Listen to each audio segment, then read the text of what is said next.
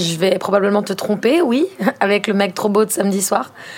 Non, en vrai, je sais pas si c'est notre destin, mais ce que je peux te dire, c'est que pour contourner le truc, il faut faire en sorte que la tromperie n'en soit pas une.